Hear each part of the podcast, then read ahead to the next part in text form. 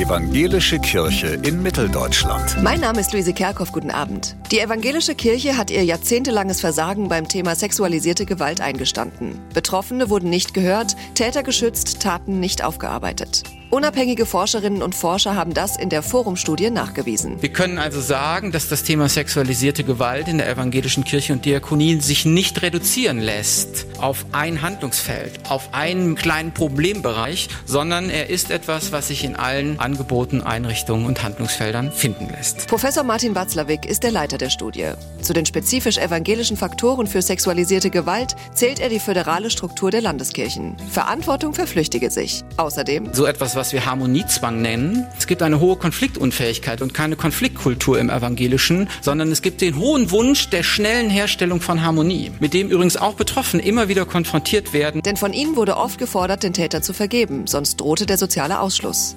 Echte Unterstützung für Betroffene habe es selten gegeben bei Kirche und Diakonie. Mangelnde Sensibilität von Vertreterinnen der evangelischen Kirche und auch von Gemeindemitgliedern, teilweise fehlende Strukturen und vielfache fachliche Unklarheiten führten eher wieder zu Phasen des Schweigens von Betroffenen. Und weiterer Traumatisierung, so Professor Watzlawick. Das progressive Selbstbild der evangelischen Kirche habe sexualisierte Gewalt für viele unvorstellbar gemacht. Das weiß auch Kirchenpräsidentin Dorothee Wüst vom Beteiligungsforum. Ein Plus, was ich in dieser Studie sehe, ist, wir kriegen einen Bewusstseinsschub in der Fläche sicher. Wir brauchen dieses Problembewusstsein ja wirklich bis in die letzte Kirchengemeinde hinein. Daran müssen wir jetzt eben auch arbeiten. Letzte Woche haben sich die evangelische Kirchenspitze, alle 20 Landeskirchen und die Diakonie zu einer bisher fehlenden Einheitlichkeit verpflichtet. Bei der Prävention, bei den Anerkennungsverfahren für kirchliche Zahlungen an Betroffene, bei der Aufarbeitung und der Transparenz dieser Prozesse.